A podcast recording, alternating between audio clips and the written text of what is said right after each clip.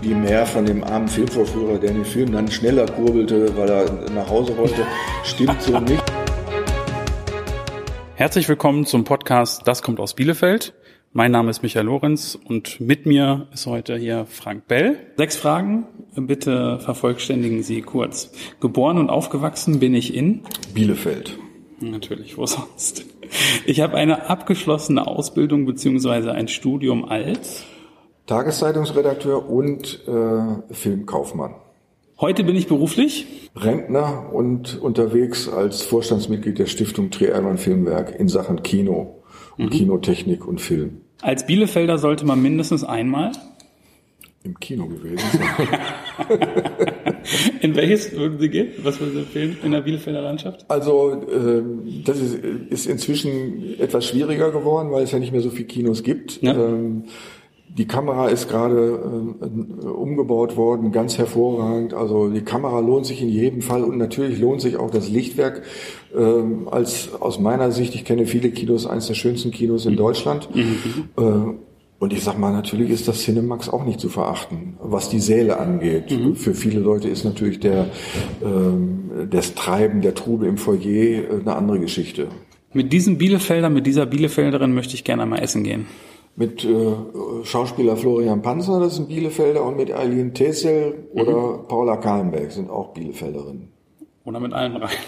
Oder mit allen, ja, aber dann äh, äh, die Menge macht's. okay. Äh, wenn ich für einen Tag Bürgermeister in Bielefeld wäre, würde ich? Alle Stadtbahnlinien verlängern. Gut. Ansonsten schätze ich Pitt.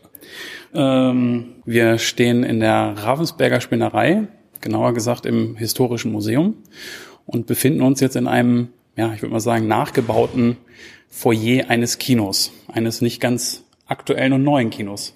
Herr Bell, wo sind wir hier genau? Sie sind ja, der Experte. Wir, wir stehen jetzt äh, vor, dem, vor der Außenwand des Foyers, des Kinofoyers und sehen eine, ein riesiges Foto des äh, Kapitol-Kinos, äh, das an der Bahnhofstraße stand, wo heute das Kaufhaus Zara drin ist. Ah, Man kann okay. hier jetzt sehr schön erkennen, dass das Kino riesige Ausmaße hatte. Äh, es passten 1000 Leute rein. Okay. Und äh, das war schon ganz beachtlich. Das war aber der Zustand bis 1967, dann wurde es umgebaut.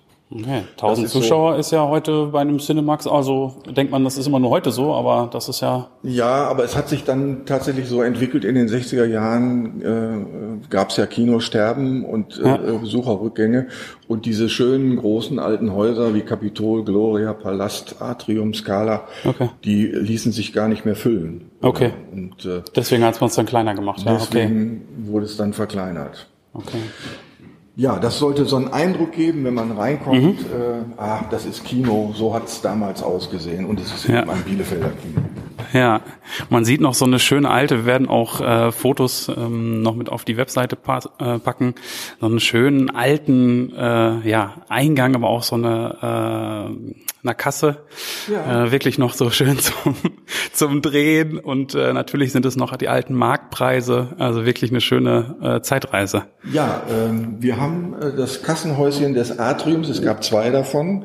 Wenn man früher reinkam ins Atrium, war das das Kassenhäuschen auf der rechten Seite. Das haben wir 1999, als das Kino geschlossen hat, äh, in Zusammenarbeit mit dem Historischen Museum äh, gerettet. Das mhm. Museum hat es dann dankenswerterweise aufgebau äh, aufbewahrt. Ja. Und äh, jetzt zu dieser Ausstellung äh, hat die Werkstatt es wunderbar wieder restauriert, denn äh, solche Dinge werden äh, nicht gerade besser, wenn sie äh, im Lager liegen. Ja. Aber es sieht quasi fast aus wie neu. Tatsächlich. Und gibt nochmal einen Eindruck, wie das äh, war früher. Ja. Ähm, es gab im Kino keine Registrierkasse. Mhm. Ähm, das hätte viel zu lange gedauert hinter diesem, in diesem Kassenhäuschen saß Frau Tornedde, ich sage immer die schnellste Kassiererin Deutschlands, äh, die in der Lage war, tatsächlich das Atrium, wenn es richtig voll wurde, 500 Leute passten zum Schluss noch rein. Die äh, Zuschauerplatzzahl wurde ja verringert durch äh, mhm. Neue, neues Gestühl. Mhm. die schaffte das in Windeseile, weil sie sich vorbereitet hatte. Immer passend schon Beträge zurückgelegt, um mhm. auf einen Schein okay. welche Art rausgeben zu können und das ging also absolut reibungslos. Es gibt ja. auch Filmaufnahmen von ihr, da kann man das sehen. Okay, Da sind wahrscheinlich die äh, Aldi-Verkäuferinnen an der Kasse äh, nichts dagegen. Da bin ich auch mal beeindruckt, wie schnell die da ja. durchgehen. Wunderbar. Und mit einer Registrierkasse hätten sie die Leute gar nicht rechtzeitig reingekriegt ja. Kino. Also nochmal, das lief alles an einer Kasse. Das lief alles an einer Kasse. Okay. Das Haus war damals so konstruiert, dass man zwei Kassen genommen hat, mhm. um, um, bei Ansturm die Leute ähm, okay. schnell reinzubekommen. Äh, ich kann mich nicht erinnern, dass das zweite Kassenhäuschen äh, überhaupt, überhaupt geöffnet war. Okay. Ich gehe mal davon aus, das Kino ist 1955 eingeweiht worden, dass es in den ersten Jahren schon äh, ab und zu auch abends zumindest äh, geöffnet war. Okay. Ja. Wir sehen hier äh, ja, das ist wie gesagt ein nachempfundenes Foyer. Ja. Äh, die Rückwand äh, ist äh, mit vielen Filmplakaten äh, man könnte sagen beklebt, das stimmt nicht ganz, das ist äh, einzig und eine, eine einzige äh, Datei, aber okay. es sind eben viele Filmplakate zu sehen, wo man selber dann nochmal äh, gucken kann, ach, den habe ich gesehen ja, oder wann habe ich den gesehen. Äh, so ein bisschen zum Erinnerung auffrischen. Ja, ich habe ja gerade schon gesagt, ich war mit meinem Vater, das war einer, glaube ich, meiner ersten Filme, wenn ich mich nicht vertue, äh, die Gallier kommen. Oder das war auf jeden Fall ein Asterix-Film. Ja. Also von daher, genau, so ein schönes äh, Schwelgen oder der weiße Hai, ne? Also ja. äh, echt ja, ich habe äh, meinen ersten Film im, in, in Hepen gesehen, in Hepener Lichtspielen mhm. äh, am Hassebrock und das war ein Disney-Film Perrys Abenteuer. Das war ein so ein Tierfilm. Okay, ja, das sagt man zum Beispiel gar nicht. Ja. Und im Atrium weiß ich, dass ich dann äh, äh Anfang der 60er Jahre äh, Krieg der Knöpfe da gesehen. Aber okay. Das, äh, sagt mir auch noch nichts, aber gut. Sind alles Andere Generation. Ja, genau. Aber Krieg der Knöpfe ist ein Film, den sollte man gesehen haben. Also okay. das äh, lohnt sich schon. Der, wird, der läuft auch ab und zu noch äh, in den äh, Filmkunsttheatern. Okay, gut. Also an die Hörer, Filmtipp ja. von Herrn Bell. Ja. Gab es denn auch Getränke äh, und Essen? Ja. Äh, ich frage jetzt mal ganz so zurück. Also wir sprechen ja hier über 125 Jahre Kino. Ähm, wie war das da? Holte man sich da auch schon ein Popcorn und eine Cola oder wie war das? Nein, das gab's. Ich sag jetzt mal Gott sei Dank damals noch nicht.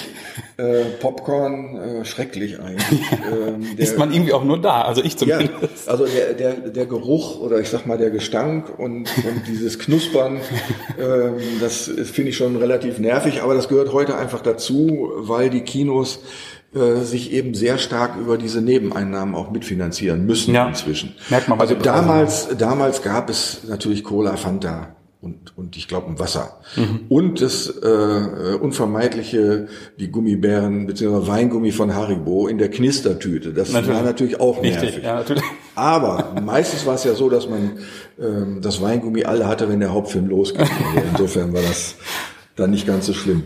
Und äh, wir haben dann hier noch Vitrinen, wo es so ein bisschen um die Frühgeschichte des Kinos geht, mhm. Äh, also 19. Jahrhundert und davor äh, die sogenannten großen Filmsöhne der Stadt, wie man vielleicht sagen kann. Mhm. Fangen wir mit Friedrich Wilhelm Murnau an.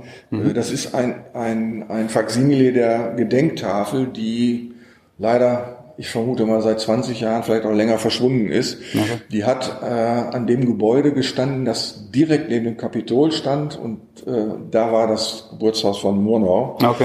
Und das, die Tafel ist offenbar bei Bauarbeiten abgenommen worden und dann mhm. leider verschwunden. Äh, und das schöne äh, Stummfilmfestival, was äh, regelmäßig in Bielefeld stattfindet, auch in der Oetker-Halle. Mhm. Das kann ich nur jedem empfehlen. Das ist absolut ein Erlebnis, einen Stummfilm sich anzutun, anzugucken und einfach dann Musik dazu zu hören, live. Das, okay. Also das ist das Kino-Feeling mhm. der, der 10er und 20er Jahre und das ist einfach faszinierend, auch Filme zu begreifen, ohne dass man äh, hm. Dialog dazu ja, hat. Ja, achte man wahrscheinlich nochmal ganz auf andere Sachen. Und das ist äh, jetzt in Bielefeld dem Herrn Murnau zu verdanken. Ah, okay. Aber das ist nur der eine. Wir sehen eine. noch den anderen. Der andere ist noch unbekannter, das ist noch. Josef Massolle. Ja, okay. Den kennt quasi überhaupt keiner. Mhm. Ich sag's aber jetzt trotzdem ganz platt, der hat den Tonfilm erfunden. Okay. Ähm, und der kommt auch aus Bielefeld? Der kommt aus Bielefeld. Und Mal wieder Sachen, die kaum jemand weiß. Genau. Also behaupte ich jetzt mal. Ja? ja, das stimmt auch. Und wir versuchen von der Stiftung aus immer wieder, oder auch ich, wenn ich, äh, äh, als ich für die Zeitung gearbeitet hatte, noch ähm, auf, auf Massolle hinzuweisen. Mhm. Ähm, es gibt auch jetzt eine Gedenktafel, die hängt äh, äh, am Gebäude der Neuen Westfälischen in der Niedernstraße, da wo früher das Palastkino mhm. stand. Ja. Ähm, Und äh, in dem Kino liefen nämlich 1924 zum ersten Mal Tonfilme von äh, Josef oh, Massolle. Und okay, deswegen okay. Auch das war eine, auch eine Initiative von Heinrich Gräfenstein.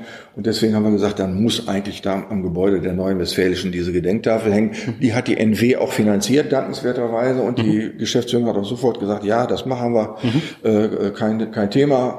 Sogar noch eine, eine, eine Veranstaltung, eine Vortragsveranstaltung zu Massolle gemacht, wo mhm. auch viele Leute waren. Also das war schon äh, wunderbar. Mhm. Wenn man allerdings durch die Dienerstraße geht und sagt, äh, haben Sie eigentlich schon mal die Gedenktafel von Massolle gesehen? Die Leute gehen tatsächlich dran Sie vorbei. Sie können mich jetzt fragen, ich ja, will auch sagen, es, ich, ich habe es noch nicht gesehen. Es ist so, die Leute gehen, gehen äh, leider dran vorbei. Deswegen muss man, denke ich, auch noch andere Wege finden, um an die mhm. großen Bielefelder zu denken. Jetzt komme ich einmal zurück. Ähm, für wen ist denn die Ausstellung so primär äh, gedacht? Also für welche Besucher lohnt sich das besonders? Also ich merke jetzt schon, ähm, nach ein paar Minuten hätte es sich für mich schon gelohnt, als ich die ganzen Filmplakate gesehen habe, weil das ist für mich so ein in Erinnerung rufen von ähm, auch bestimmten Filmen. Also ich sage jetzt mal ein Beispiel auch, ich sehe es jetzt nicht direkt, aber Titanic. So fast jeder hat Titanic gesehen und fast jeder verbindet mit Titanic ähm, auch was. Ich habe mehrere in meinem Freundeskreis, äh, die bei dem Film entweder während oder kurz danach zusammengekommen sind. Also es gibt halt einfach viele Erinnerungen, jetzt schon. Wir sind ja noch gar nicht, ich sag mal, richtig in der Ausstellung drin. Aber was ist so die Idee?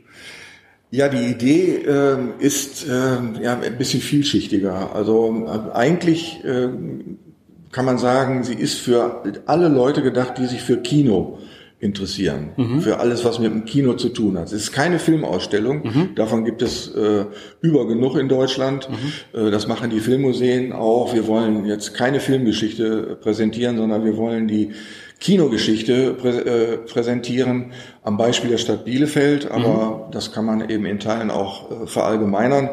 Und wir wollen zeigen, ähm, wie das Kino damals überhaupt technisch funktioniert hat. Heute ist ja alles digital. Mhm. Seit etwa acht Jahren gibt es in Bielefeld keine analoge äh, Filmprojektion mehr. Mhm. Es besteht in zwei Häusern noch die Möglichkeit, aber okay. ansonsten ist das reguläre Programm ist umgestellt auf digitale Technik. Mhm. Äh, wir wollten zeigen, ähm, was heute auch keiner mehr weiß, äh, es gab, wer im Kino gearbeitet hat, es gab Platzanweiserinnen. Mhm. Es okay. gab Einlassportiers. Okay. Ja, äh, heute sagt man etwas gehässig Kartenabreißer. Aber die hatten schon auch eine Funktion und mhm. die Kassiererin war, war eminent wichtig. Und natürlich der Vorführer. Vorführer mhm, gibt es heute auch nicht mehr. Die sind nicht mehr erforderlich. Mhm.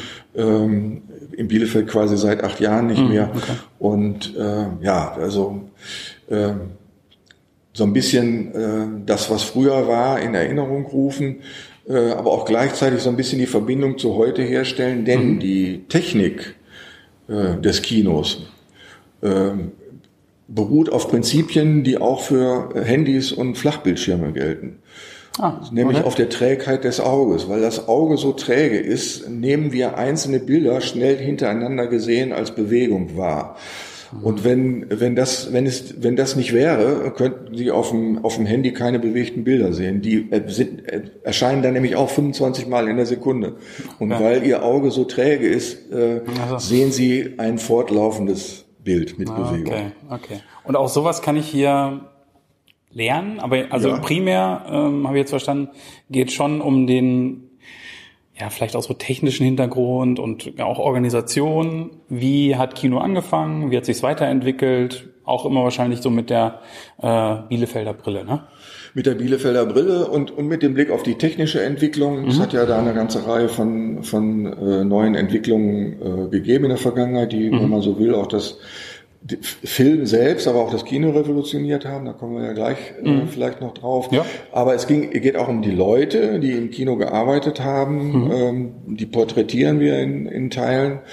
Ähm, es geht natürlich um Murner und Massolle, denen wir eine eigene Abteilung äh, mhm. gewidmet haben. Mhm. Ähm, das Ganze ist natürlich so komplex, dass man also zu jedem eine extra Ausstellung machen könnte. Aber uns war erstmal wichtig, mhm. wieder auf die beiden äh, hinzuweisen. Klar. Und dann gibt es die Abteilung äh, Kulturgeschichte des Kinos, da äh, geht es auch um bewegte Bilder, ähm, um, um Zitate.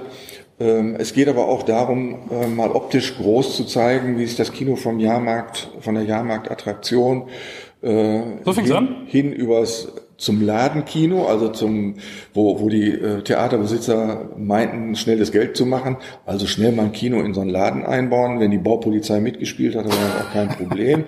Und dann okay, kam, dann kam eben das, das Kino als Zweckbau, das Lichtspieltheater. Ähm, es war ja das Theater des kleinen Mannes, äh, die äh, gingen ja nicht in ein normales Stadttheater. Mhm.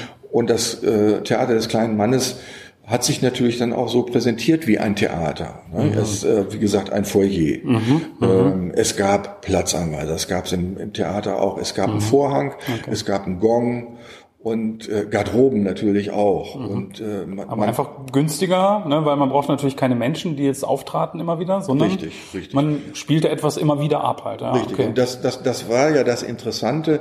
Äh, man konnte damals eben Theaterstücke verfilmen und konnte sie an jedem beliebigen Ort der Welt wieder reproduzieren. Das heißt, mhm. Das war natürlich auch eine Leistung. Also man konnte äh, ganz tolle Theaterleistungen mhm. vervielfältigen und äh, sagen wir mhm. dann auch für für, eventuell für die kleinen Leute ja. äh, zugänglich machen. Für mich ist da immer ein gutes Beispiel der Faustfilm von Gustav Gründgens äh, aus den 50er Jahren. Äh, den haben wir, das ist eine, eine abgefilmte, quasi eine abgefilmte Theateraufführung, mhm. natürlich mit äh, filmischen Effekten, also schon mit Bild aufgelöst und okay. Einstellung. Ähm, den haben wir äh von, äh, von, der Schule aus auch gesehen, ne? Also, okay. weil das zum, zum, zum Stoff passte. Aber dieser Film ist erhalten. Das ist die geniale Inszenierung von Gustav Gründgens mhm. und die ist als Film festgehalten. Das ist äh, Wahnsinn. Okay. Was war denn, ähm, was war denn das erste Kino und der erste Film in Bielefeld? Das äh, kann man sagen? kann man, kann man nicht, kann man so nicht sagen. Okay. Äh, man muss dann erstmal überlegen, was ist denn jetzt Kino? Also ich würde sagen, Kino ist äh, ja, etwas verwaschene Definition. Also Kino ist etwas, äh, wo ein Raum zur Verfügung steht, wo Kinovorführungen gemacht werden, und zwar mhm. hauptsächlich oder mhm. nur.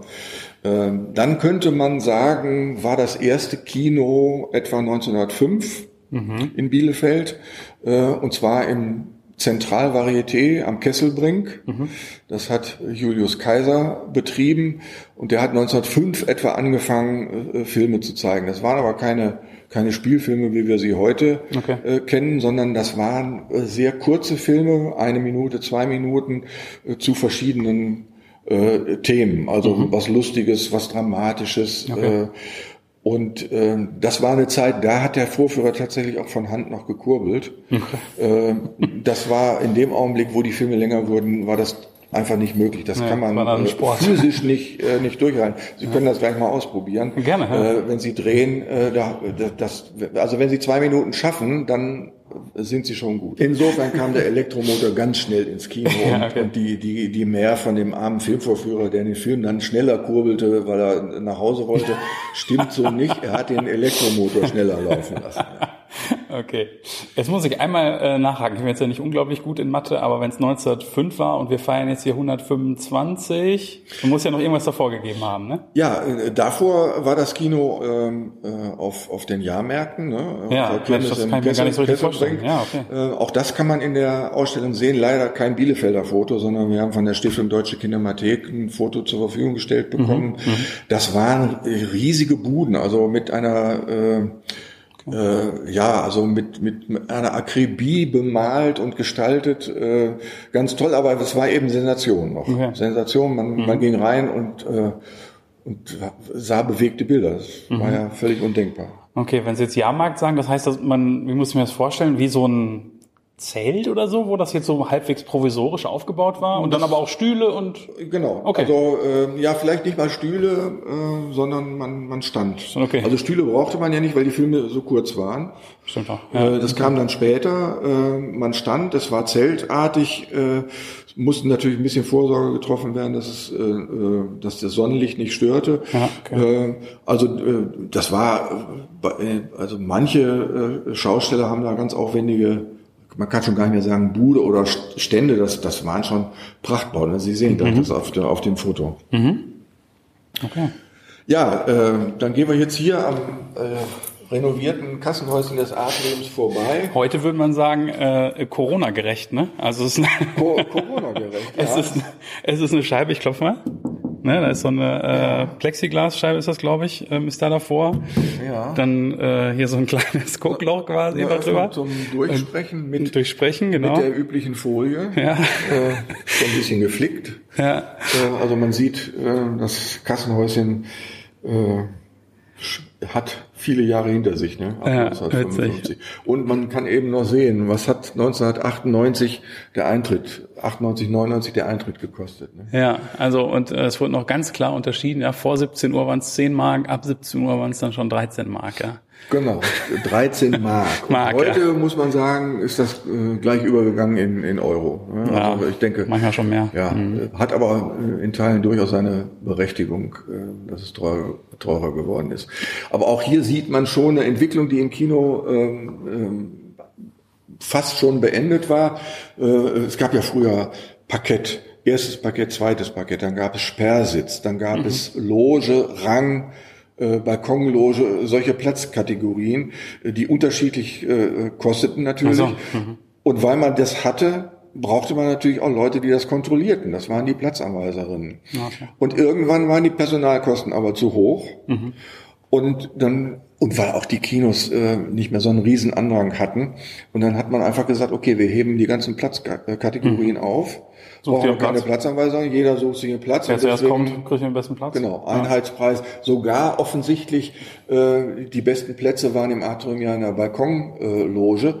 Äh, das war offenbar auch freigegeben. Also man Ja. kam dann für 13 Euro, konnte man sich die besten Plätze aussuchen.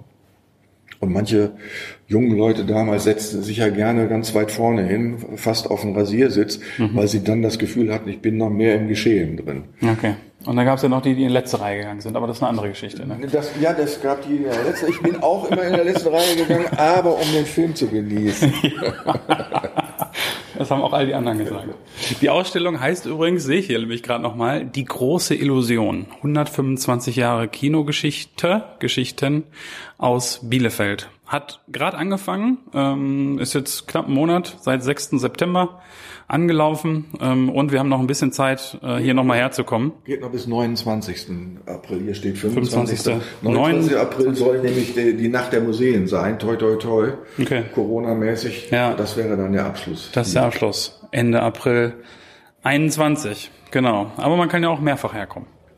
Ja, wir sind jetzt äh, im Museums, im Bielefelder Museumsjargon heißt es, wir sind jetzt hier im Gässchen.